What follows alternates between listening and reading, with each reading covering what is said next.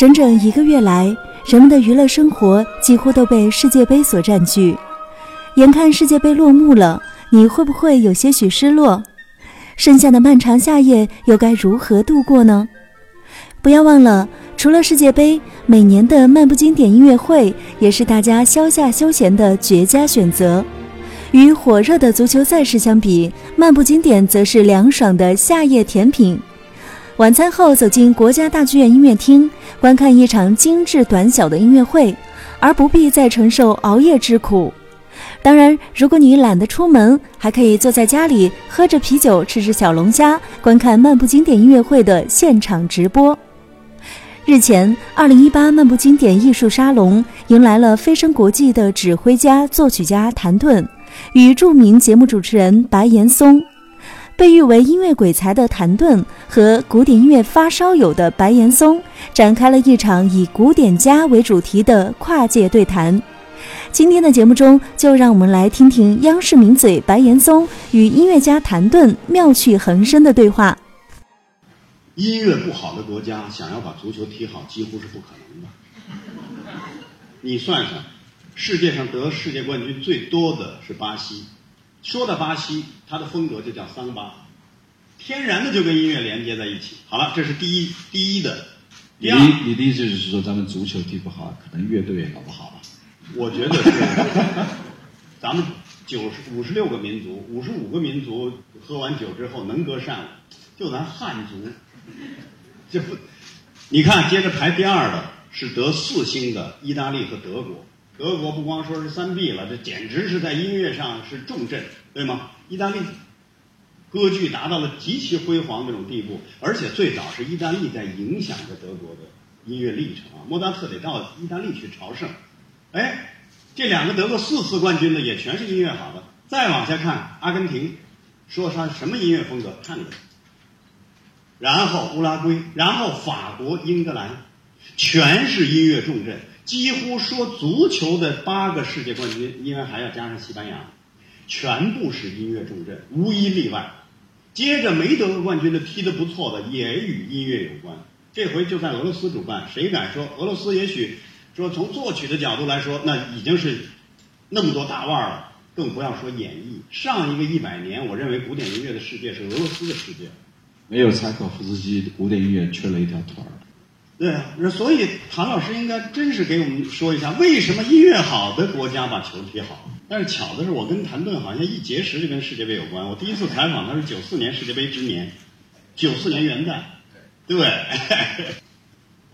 所以，呃，今天国家大剧院约白老师跟我去，我想白谈白不谈，反正是借世界杯的东风。咱们跟国家大剧院聊聊音乐，特别是刚刚这个白老师讲这个呃足球啊，我也想起这个足球跟这个交响乐、古典音乐是蛮有意思的。比如说，这个足球是非常讲究这个团队的精神，是吧？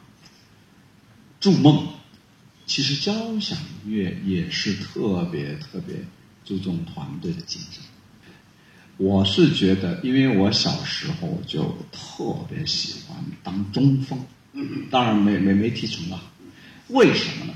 因为我也喜欢拉小提琴，我就觉得这个交响乐队啊，你看前面小提琴、大提琴、中提琴，这就不是中锋、前锋、右锋嘛？为什么呢？主旋律全是他们，是吧？然后后面选后卫啊，什么什么，这个铜管啊、木管啊，啊，这个前面冲到前面的，你旋律讲的太清楚，那个气势得得来嘛。所以整个这个交响乐队的这个布局啊，我觉得太像足球队的一盘球了，真的是那个看法跟听法是一模一样。而且白岩松老师也说过，其实交响乐的成就还是要看观众。哎，足球如果踢球没观众，那真是恋爱没有爱人，就是白踢了。所以呢，我这几天这段看球啊，我觉得特别特别干戈的两次，一次是德国队惨无人睹，因为我最近一直在德国工作。这个德国您知道，从古典音乐之父巴赫啊，三 B 是吧？我们说三 B 古典音乐，巴赫、贝多芬、布拉姆斯，哎，都在德国。德国的乐队的，从柏林爱乐这个，还有到这个呃德累斯顿，你看这个都是了不起的古典音乐的历史，啊，都写的那一块儿。当然，意大利、法国他们也有了，但是呢，我是觉得德国队惨无人睹，让我真的是泪流满面。啊，还有一个就是，我觉得这个十一个人踢球，其实真的是无可预料啊。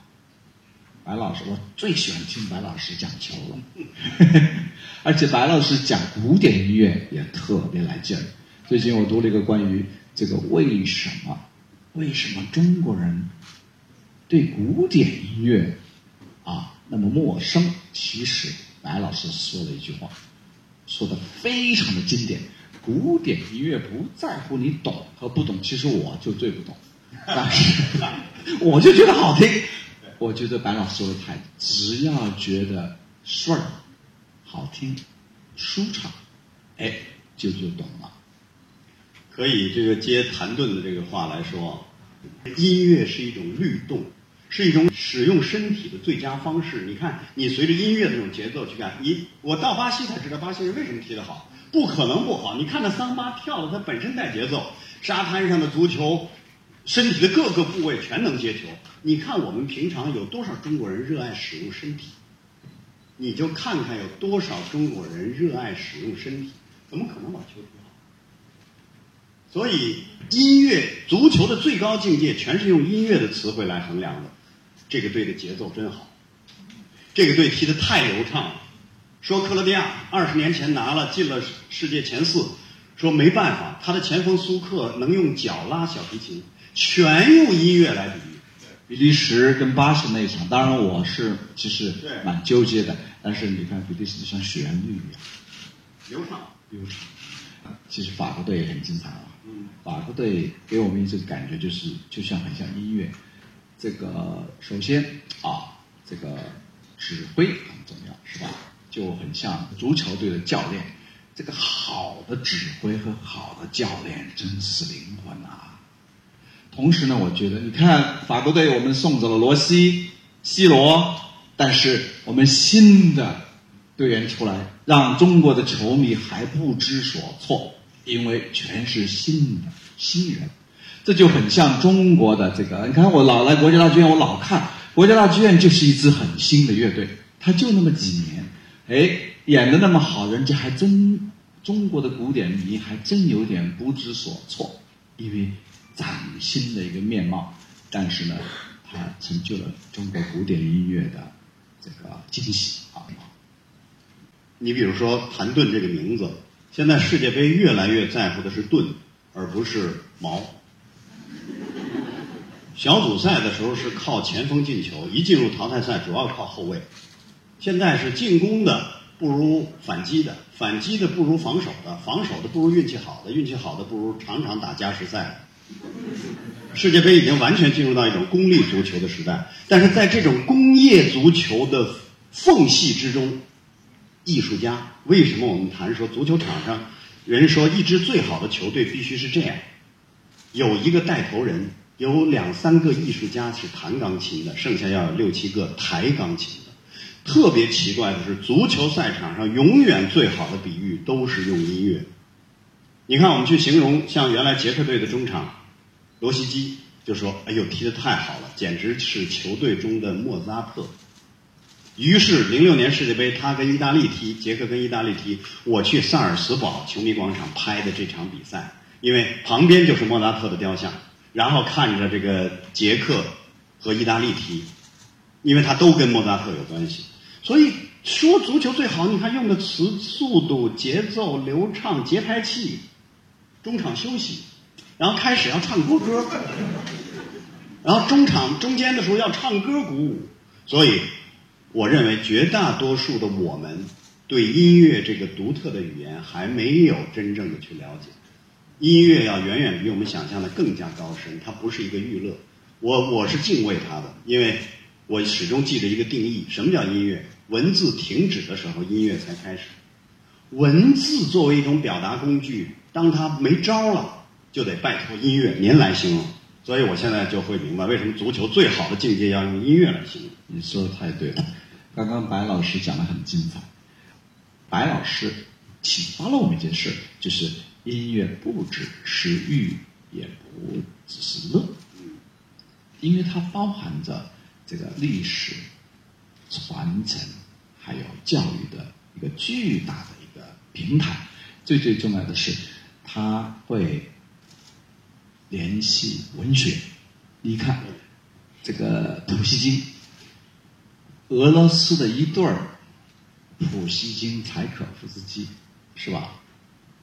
这个中国历史上也有一对儿啊，一对儿一对的，是吧？那也是，比如说竹林七七贤啊，竹林七贤这个嵇康啊，这个情有他们好，哲学也好。所以呢，呃，到了这个现代，我是觉得，呃，看来我们真的是应该把这个西方的古典音乐史啊拓宽。一个是回到敦煌。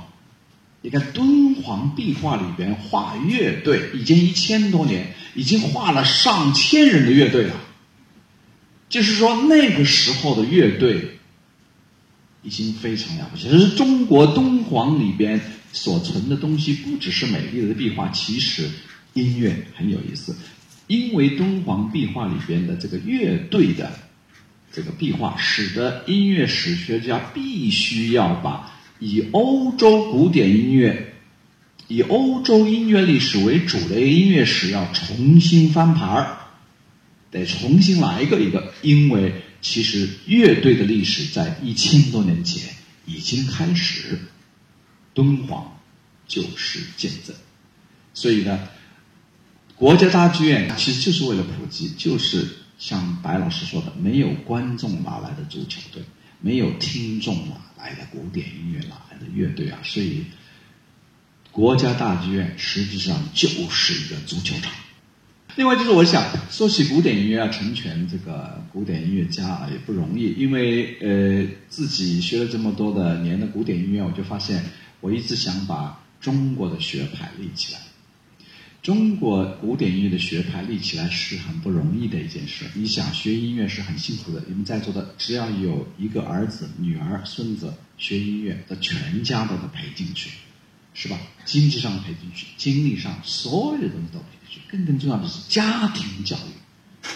我告诉你，中国人就讲这个家，国家家，这两个家合起来。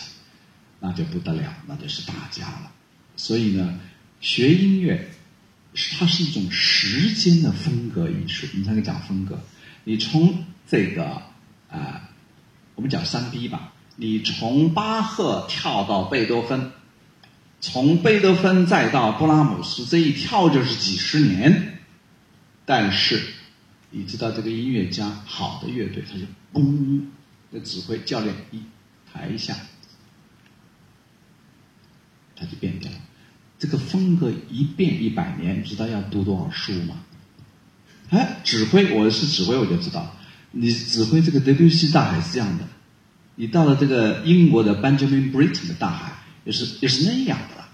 因为英国是一个能够缔造 Beatles 的国家，哎，法国是酿造布希瓦 Z 小资。所以他的音乐是完全不一样，他是他的这个风格是完全不一样的。那中国是什么？中国是信天游，中国是敦煌，中国是儒师道，是吧？所以呢，我是觉得作为一个音乐家来说，其实最难突破的啊，就是在作曲的风格上面，在指挥的风格上面，然后在诠释的风格上面，如果要成全一个音乐的大国。其实这是一个民族的事儿，就是说我还是相信白老师，好的音乐上来，足球一定上去。嗯嗯，其实说到这个，有的时候我们一说古典音乐的时候，下意识就会想到的是西方古典音乐。其实中国古典音乐的历史同样悠久。你就看古笛，距今多少年？八千、九千，用仙鹤的骨头来做了，那说明我们的祖先同样明白音乐的重要性，而且后来把它变成礼仪化、礼仪化。但是我的确认为，西方的音乐传统和风格跟中国的音乐是不一样的。西方的音乐来自一种信仰的向上，从教堂开始起源，后来他要强调合作，因为面对上帝，我们都要平等，我们要仰望星空，所以西方音乐的合作性极强。中国的音乐是一人一琴一天地，只要两个人就了不得了，就诞生了“知音”这个词儿啊。知音这个词，就是因为我的音乐居然有另一哥们儿懂。后来他一去世，我把琴砸了。他 没人有问题，他对着对着松涛，对着雪，对着水，对着云塔。其实我是在研究和琢磨谭盾老哥的这个他琢磨的音乐，有的时候他是不去多解释。但是从某种角度来说，他把西方音乐跟中国的音乐的一种灵魂的一种嫁接，比如说它的水声、指大自然的声音等等等等。他强调的合作，不是强调的把中国的一些民乐的乐器来完成合奏，而是让中国民乐的乐器和我们原本就存在的天地之间的各种声音来进行一种合奏。所以我从来不认，你发现没有？中国民乐最好的是一张琴。或者是一把琴，最好的都是这样。比如说闵惠芬大姐的二啊二胡绝了，比如说吴老爷子的吴兆基的一把古琴绝了，比如说刘大师的琵琶绝了。但是你一把它合奏，洪修文老先生在他去世前最后一次访谈是我做的，我们俩聊天，他非常忧虑，他在探讨他遭到很多的抨击，中国的民乐有没有交响性？他还是交响化，他觉得这个问题值得探讨，到现在还是一个烂尾工程，大家没去探讨过。所以我认为，中国音乐最核心的一定要在音乐中找到内心和大自然之间的交流。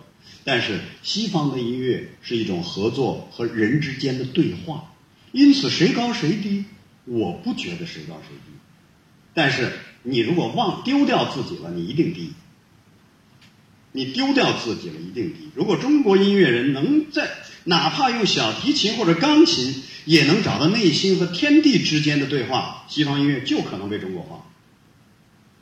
因为我们的骨子里、基因里是这个东西，所以你看他的他弄水，弄什么？中国人也许哎，这是音乐吗？但是我就觉得对，我觉得对。西方人可能刚一开始哎呦新鲜，但是我们骨子里有这样人和自然的。你像我们有的画家画的时候就是。一杯酒，酒杯中有一个月亮，天上有一个月亮，这是中国人哲学。你讲给西方人，真不一定讲得通的。所以，我觉得不要厚此薄彼。我们都有古典音乐的传统，但是只不过我们现在给丢了。对。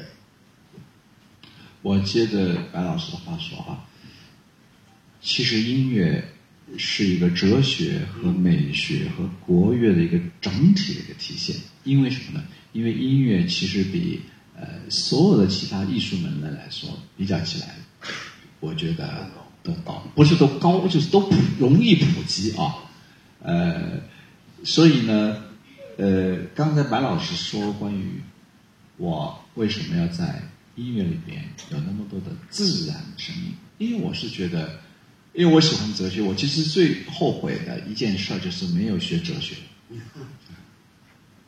歪打正着学了音乐。是因为我有时候，我说句良心话，我有两个体会。第一个，你用哲学去思考音乐，它总会有得意的。第二，你要简单的去写复杂，然后复杂的去明白简单，它又会成功。所以呢，这个音乐学院也是，它永远是教你复杂的。天天就教你复杂，越来越复杂，越来越复杂。到毕业以后，只要你简单，这个电影导演、中央电视台啊，白老师他就用你，他觉得有意思。只要你复杂，你就失业了。因为这个太纠结了，怎么这么的东西？你知道为什么吗？因为音乐学院大部分是西方的新人，而咱们中国的音乐其实是在空气里、在水里、在文学里、在诗歌里。所以，按照学术的说法，我自己总结了一下啊。暂时还没有这本书，这本书要是白老师来写。我个人体会，西方的音乐，古典音乐其实是英文叫 chromatic system，就是用和弦和乐音的这个物理的组合，造成流畅、紧张、舒缓。中国的音乐。是叫 organic system，就是有机体系。一个是乐音体系，一个是有机体系。所以，中国的学派的造就不是那么容易。待会儿我们可以聊这个问题。第一，像白老师说的，它有一个传承的问题；第二，它有一个融入的问题；第三，它有一个独白的问题。这三个问题你都要解决。独白很好，就是刚才我们说的，为什么？别人西方人会先接受我呢，因为他是用历史和哲学的眼光看待我，他看到我就觉得顺眼。为什么呢？他是从一个那么深厚的传统里边出来的。因为我们是刚才安老师讲的话，我特别特别赞同，就是酒杯里边有一个月亮，这不就是马勒的大地之歌学到了吗？是吧？你看马勒的大是跟那个醉酒，那是就是李白那里来的，所以呢，西方人在融这边，那么为什么我们不可以那我融那一边呢？因为古典音乐的平台，它是一个没有界限的平台。斯特拉文斯基写《春之祭》的时候，一支大管啊，那么孤零零的出来，马上一片天空出来，所以越大。越要读，越厚，越要飘。这是什么？这就不是大音牺牲吗？所以呢，其实这个西方的管弦乐团也是这样的，是不是？还是我觉得中国的哲学的基础，它跟家庭的教育、跟教育系统的建立，还有中国音乐家的拓展，就是我希望。现在我们都在批判批判西方，就是这个世界音乐史写的不不公平，都是呃西方呃这个几百年的那一套，为什么不写中国的东方的，是吧？所以呢，我是觉得再过一百年，如果古典音乐还没有中国学派，如果世界音乐史还没有谈中国音乐的美学。我觉得，这作为一个音乐家来说，我是觉得非常耻辱的。这是为什么？我觉得，呃，我要用我毕生的经验，跟跟我们的观众的朋友一起，跟白老师一起来奋斗。特巧合，前不久一个多礼拜吧，我刚说过这句话。我说世界上最伟大的城市都有自己的声音。你告诉我，北京的声音是什么？过去是有的，歌哨、叫卖的声音。但是现在，你比如说柏林之声，是柏林爱乐所代表的；芝加哥之声，你听到的芝加哥交响乐团所代表的。我们北京的声音是什么？是爱乐的，是国交的，还是国家大剧院的？我支持一下刚才这个谭盾老哥说的那句话，说这个哲学用什么去表达？海德格尔说过一句话，说的特别好。他说：“哲学是不能用哲学的语言来说清楚的，只有音乐和诗才能把它说清楚。”太对了，所以我为什么说音乐是更高的一种艺术境界，甚至不能用艺术去衡量？我认为它是一个打通了哲学、文学各个领域的东西。我举两个例子，我的一个朋友领他去我的老家呼伦贝尔，中午我把他拉到了草原上，没吃饭呢，没喝酒呢，旁边一个人在那拉马头琴唱长调。我的同学的夫人泪流满面，为什么？如果要给他念首诗，没戏，笑场了可能。但是为什么就一个长调在草原场景上，在不喝酒的情况下泪流满面？谁能告诉我是什么原因？究竟是音乐的什么去打动了他？还有一次，二十年前跟我们那帮同事去天津八里台淘碟，回来了之后顺手买了碟塞进去一放，隔一会儿我后座的一个同事。哭的稀里哗啦的。到现在他的手机音乐还是这一块儿。其实现在知道很简单，他当时用了一个词，一边哭一边说：“我洗了一次澡。”乡村骑士的间奏曲，二十多年前让他听到的，到现在还是手机的铃声。那你能告诉我这是音乐的结果？就是我们以为的娱乐的音乐的结果？不对，我认为它它甚至成为精神的打通了很多东西的一种结果。所以音乐比我们想象的更复杂。他说洗了个澡，对声音可以洗澡嘛？嗯，待会儿我们谈这个问题，很有意思。但是他第一，他以前不是个特专业的爱乐者，但是哭着掉着眼泪，大小伙子说我洗了个澡，他就用了这个词。阳光灿烂的日子，姜文里头用的也是这个乡村骑士的间奏曲，对，所以就这样的这种案例，经常让去思考音乐究竟是什么。我受过一次怼，怼得我特舒服。伦敦奥运会二零一二年，我因为要解说伦敦奥运会的开幕式，但我我们新闻中心这块没有那么多的资源，但是我们打探了各种关系，最后约到了，因为伦敦奥运会的开幕式基本上像一个大音乐会一样，我们逮到了他开幕式的音乐总监背后的智囊，音乐学院的教授，过来跟我们聊了两个多小时，后来聊嗨了，没想到我对英国的流行音乐很了解了，最后他突然因为聊嗨了嘛，反问我一句话。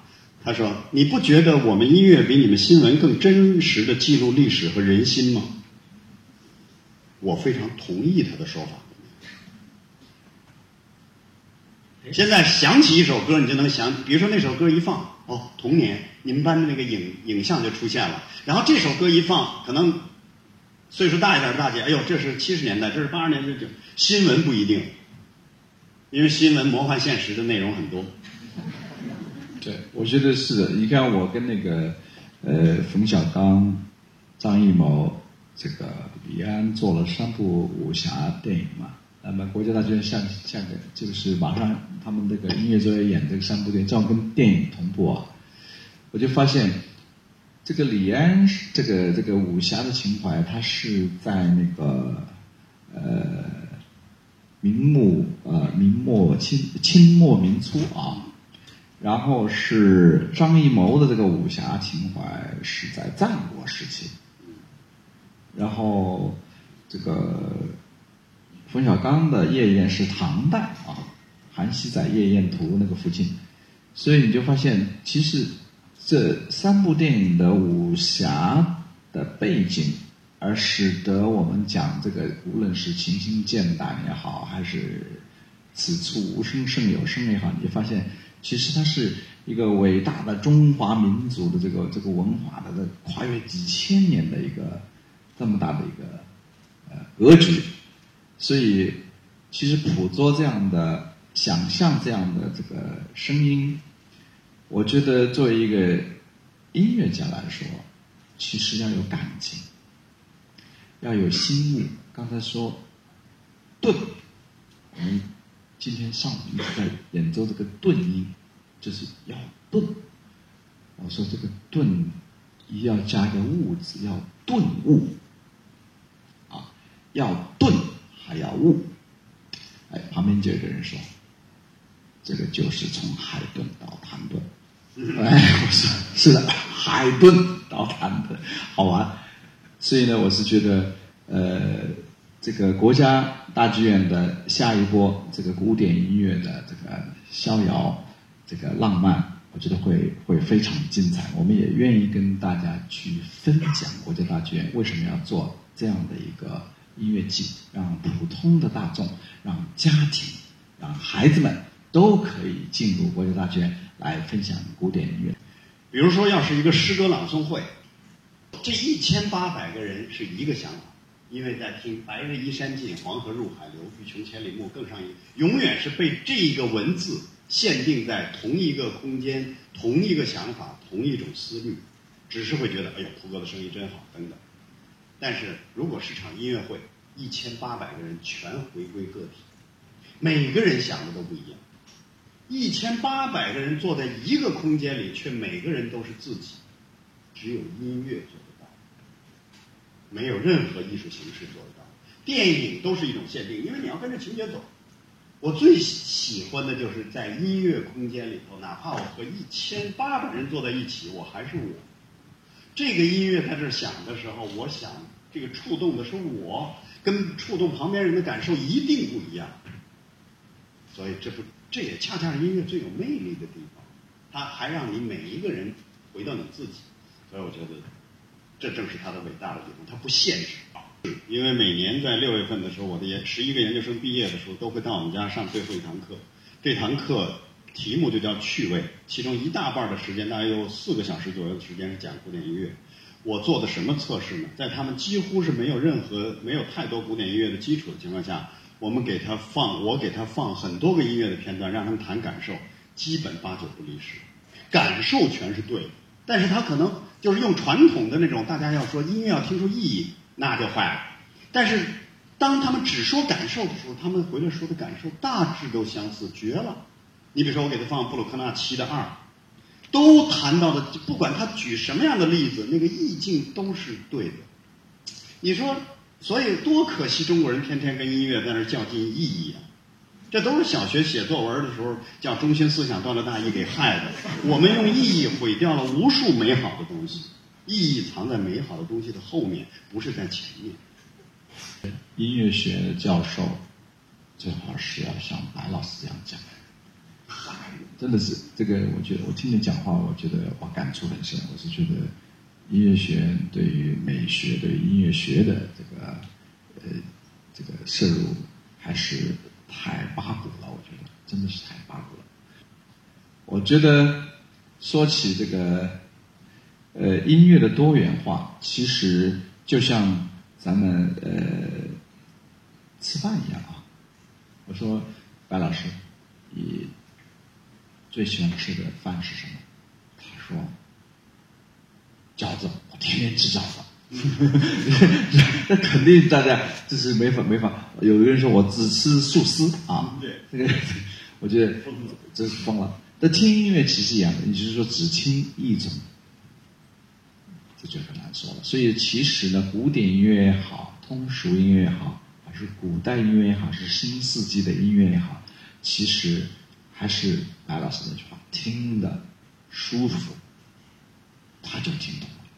所以说起这个 Beatles，我我是非常喜欢 Beatles 的。这个全世界现在都得了忧郁症。你看这个，这个白老师是专家，白老师是世界风云的解说者啊。有哪首音乐是听的最多的吗？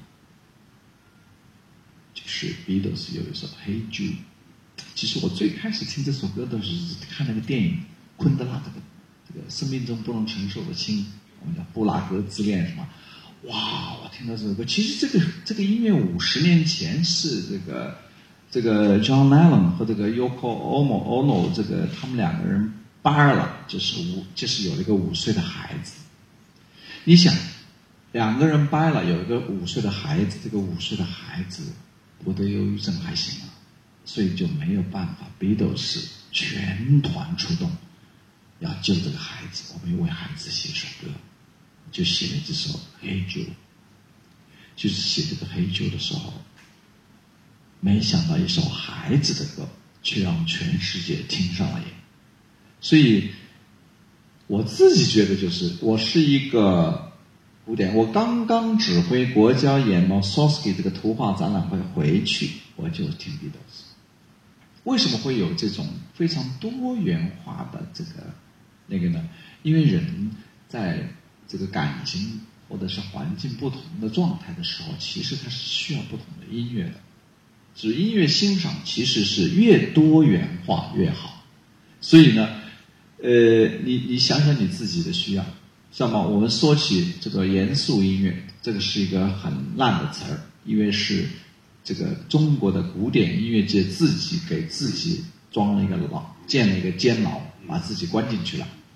音乐哪有严肃和不严肃之说，是吧？所以他们其实这是一个种族主义，是一个他们认为古典音乐交响乐就是严肃的，其他的都不是严肃的。哎。说句良心话，这些排交响乐的人回去都不是听严肃音乐的，都是爵士啊、流行啊、古琴啊，是吧？你看，今天有人是点束香听听古琴，明天回去是听听 Beatles 切切菜做做菜，和朋友喝喝老酒，这全是音乐的好的生活。所以我觉得还是那经典，就是音乐太多元了，情感太丰富。这个现在全世界就患了忧郁症，真的是啊，所以呢。我就发现，今年五十年正好是披头士写《黑酒》这个歌五十年，挺有意思的。国家大剧院又把这首歌弄到国家大剧院了，大家听听，我觉得多有意思，多浪漫，多有情怀。伦敦奥运会开幕式的最后一个曲子《黑 Judy》，对，这个其实我个人认为，像咱们比如说漫步经典，想要做的像英国做的这个校园音乐会，校园音乐会我去听过。千真万确排队花五英镑，然后买了票，然后站在场地中间，然后一会儿就可以坐下，然后这个听的时候也可以躺下。但是我觉得，首先有一点，它的水平真高，千万不要认为一说漫步经典，大家就想到是周末音乐会，可以水平不高，no，反而水平非常高，但不用正襟危坐，不用西装革履，不没有那么多的约束，大家都很开心。北京应该是一个到处都能够听到音乐的地方，到处都能看到有人在踢球、跑步这样的地方。现在跑步的人开始增多了，不能仅仅让大剧院承担着全北京所有文化的高度啊，他扛不住的。我觉得他挨着人民大会堂很近，但是他现在在努力的挨人民很近，但不能光靠他一家。所以我觉得北京的未来音乐发展的方向是北京文化所达到的高度，就是中国在世界上文化所达到的高度，没有之一。北京是最该承担这项使命的，所以应该让音乐无处不在，而不是现在很多的噪音。我觉得现在噪音太多了，正是因为噪音太多了，音乐之美才呈现出来。所以我觉得漫步经典的时候就是跟噪音的对抗。我是觉得北京其实这个城市，呃，从欣赏音乐的角度来说，我觉得是经历了中国现代史的方方面面，所以我觉得北京应该要有很很深刻的音乐的文化，同时我觉得多一点点多元化的东西。所以我觉得北京的声音，第一，一个是一定要写心声，北京要听到北京人的心声。因为北京就是中国。第二，我觉得北京一定要多元化，要浪漫。我觉得北京实际上是一个非常浪漫的城市，不过你表面上看不见。我觉得表面是要看得见，表面上真的是要透明，要看得见。所以这些音乐的场所能不能都有一些策划的专业的梯队？它可以策划 Beatles，也可以策划爵士，它可以策划儿童音乐，也可以策划电影音乐。不要再搞严肃音乐了，没有严肃音乐这一说。所以呢，我觉得要听到北京的音乐，第一个我觉得要浪漫，浪漫，浪漫。音乐的“乐”在古代是一个字，不过上面加了一个草字头。所以呢，我觉得北京需要乐。北京也需要音乐的药，就是让大家浪漫的活在这里，浪漫的长在这里啊！我觉得音乐就是一种触动，就是一种感动，去挖掘你自己。我觉得比世界更辽阔的是你自己的这颗心。音乐是最有效的一个武器。我前不久刚说了一段，就是真我的这个，我说，如果人。离开这个世界依依不舍，你究竟不舍的是什么？我说我现在有了新的答案。我说当然标第一个必须是标准答案，政治正确。我不舍亲情。排第二位的是有那么多好听的音乐我还没听够。排第三位的才是阅读，第四位是美食。有的时候人该想一下这个问题：你依依不舍人世间，你不舍的是什么？那你就应该趁现在还在，赶紧去补充。我在亲情之外排第一位的就是音乐，太好听了，因为它在触动我，在打开我，在让我变得更加平常的时候可能冷漠无情，但是当音乐的时候，你知道你内心泪流满面，那那种感觉太好了，这就是谭盾老师所说的浪漫。所以为什么我们常常把一些有意思的中国的音乐，特别是中国的乐队带到西方的时候，你就发现底下都是坐了很多很多年轻的听众。其实每一个民族和每一个城市都有他自己的心音啊。你看南美人，南美人对于文学、对于诗歌的那种，我去俄罗斯，路过一片山间，我说我出去找个厕所，就在俄罗斯的田地里边找厕所，找那个农家妇，结果一片妇女们在耕耕地，耕地的时候，嘎叽窝里面都加了本书。我说大姐你在看什么？普希金，我在想那个俄罗斯的这个农民是非常浪漫的，所以俄罗斯人可以成全柴可夫斯基、拉哈马尼诺夫啊。所以中国是什么呢？我觉得中国其实是一个非常非常浪漫的民族。你看，中国人可以听雪，就是说下雪的时候，他可以听到雪的声音，这是什么情况？然后。中国人说“大音希声”这个句话很难，人家老让我翻成英文，我觉得太难，索性我就直接这么翻。我说：“最宏大的声音只能在安静中听到。”别说，他总比很别扭的 翻译很难。这个他就觉得伟大，是中华民族的伟大之处在于是他这个心里的世界是很大的，非常大的，他可以。装很多很多的东西，音乐的普及的全部的目的，其实就是我们要让我们的心灵可以获得自由，因为只有在最最放松和最最这个这个放松的状态你，真的是可以成就想象的巨大的空间。所以，让想象力乘着音乐的翅膀，可以。自由的飞翔，我觉得只有那一天，中国的古典音乐才真正可以成为世界的市场。怎么样？听完了白岩松与谭盾的对话，不知道你有没有觉得与古典乐的距离更近了呢？节目的最后，剧小院还有更大的惊喜要送出。七月十八到二十九号，在未来十二天的时间里，漫步经典的舞台将轮番献上六场精彩音乐会。那么，您最期待的是哪一场呢？欢迎在节目下方留言告诉剧小院，您将有机会获得本场音乐会的门票。剧小院还会请你喝酸奶哦。好了，最后提醒大家，别忘了留下您的姓名和联系方式，赶快报名参加吧。